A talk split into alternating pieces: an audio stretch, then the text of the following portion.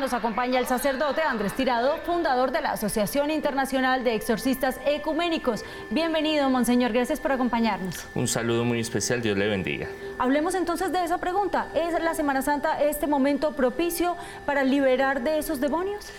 Semana Santa, como es una celebración tan importante para la Iglesia, eh, se alborotan, podríamos decir, estas fuerzas negativas, la brujería, la secta satánica, las posesiones, y por eso también el demonio entra y se manifiesta en, en los casos de posesión. Tenemos precisamente una historia en esta emisión sobre el caso de 18 niñas que estaban jugando con la Ouija. Y le preguntamos, Monseñor, usted es obispo, pero no de la Iglesia Católica Romana. ¿A cuál pertenece y cuál, para la claridad también nuestra y de los televidentes, es la diferencia? Yo soy fundador de la Congregación Sacerdotal Católicos Independientes.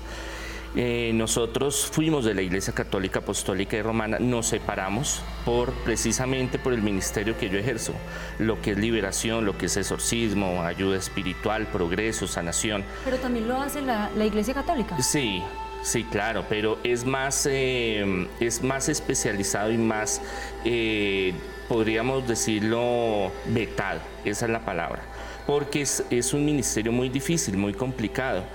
Y al nosotros tener otra opción, pues decidimos organizar la Congregación Sacerdotal Internacional. Somos de línea católica, pero independiente.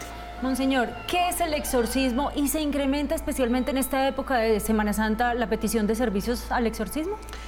En los últimos 20 años, la Asociación Internacional de Exorcistas en el Vaticano y en el mundo y otras religiones e iglesias eh, han visto el aumento de las posesiones, de los casos de brujería, en Semana Santa es una semana donde se mueven muchas energías, muchas fuerzas espirituales y se manifiesta mucho lo que es la posesión.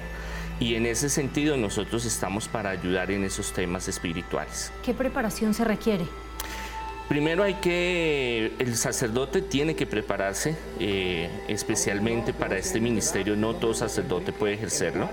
Y la persona primero tiene que pasar por la parte biológica, medicina, psicología, psiquiatría. Cuando ya pasa por este proceso, entra en un proceso espiritual, en un tratamiento. Y al finalizar se inicia lo que es las liberaciones o los exorcismos. El exorcismo es una palabra que viene del latín que quiere decir exorcizar, sacar, expulsar, conjurar al demonio, al espíritu maligno. Y eso es lo que nosotros, los exorcistas en el mundo, buscamos ayudar de esa presencia maligna que muchas veces mucha gente eh, cree que no existe, pero al vivir estas realidades como la vivo yo y otros exorcistas en el mundo, sabemos que es. ¿Se trata de una vocación o usted por qué le llamó la atención ser exorcista? el exorcista tiene tres pilares. Uno es la vocación, el poder de Dios, ese don que Dios da para dominar esos espíritus. Yo nunca pensé ser sacerdote, ni obispo, ni exorcista, eso fue algo que llegó. Y segundo, el estudio, conocer a Dios, conocer al enemigo, al demonio. Y tercero, la experiencia. Eso es lo que hace que el exorcista tenga ese conocimiento para enfrentarse. Y ver es un ministerio muy difícil, muy complicado pero el ver la liberación, el cambio, la restauración, la prosperidad, la salud de una familia, de una persona, lo motiva a que uno siga en este ministerio. ¿Cuál ha sido uno de esos casos que nos pueda compartir más difíciles de tratar? Los niños, la posesión de los niños. Ahorita me comentabas de una nota sobre 18 tabla niñas 18, con la Ouija. A mí me llegan todos los días niños, eh, gente de todos los países, en especial niños, porque creen que es un juego, eh, ahorita Charlie Charlie, la tabla Ouija, eh, la ballena, bueno, hay una cantidad de cosas y que Internet presenta una plataforma para lo bueno y para lo malo. Y ellos acceden a muchos rituales, a muchas cosas, creyendo que es un juego, como un tío rico, un monopolio, invocan espíritus, entidades, que muchas veces les hacen mucho daño y mucho mal a ellos y a la familia. ¿Qué pasa en estos casos? ¿Qué tienen estas personas cuando hablamos de demonios? ¿Qué sienten ellos? ¿Qué tienen en su interior? ¿Están poseídos por qué?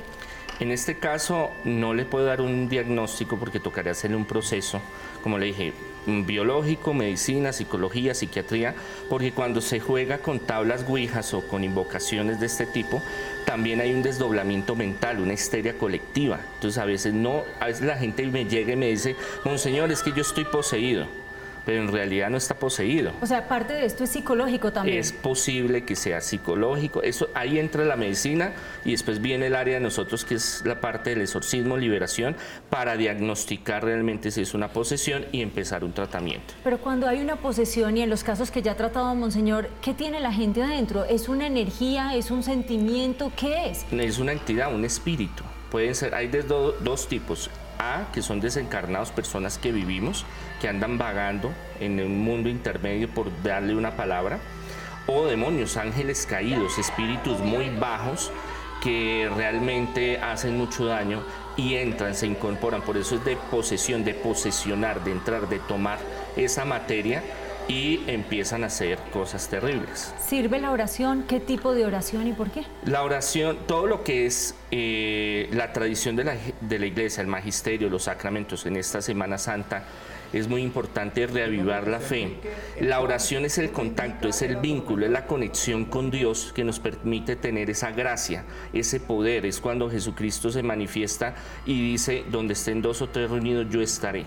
Entonces la oración es la protección más grande que existe. hay sacramentales, hay otras cosas. Cuando uno, y usted me habla particularmente de los niños, cuando vemos a un niño que está poseído, un niño es ingenuo, un niño todavía no tiene, no, está aferrado a Dios. Entonces, ¿por qué estas almas en pena o estos demonios o ángeles caídos, como usted los llama, se apoderan y toman posesión de estos pequeños? Hay que tener algo muy claro, que no es que usted sale a la calle y llegó el Chucky, como yo lo llamo, y ¡fum! y se le metió y lo tomó. No, siempre hay una causa, como en el ejemplo de la nota periodística, las niñas se reunieron a jugar ellos pensaron que eran un juego, pero no era ningún juego. Entonces siempre hay una causa de por qué se da una posesión.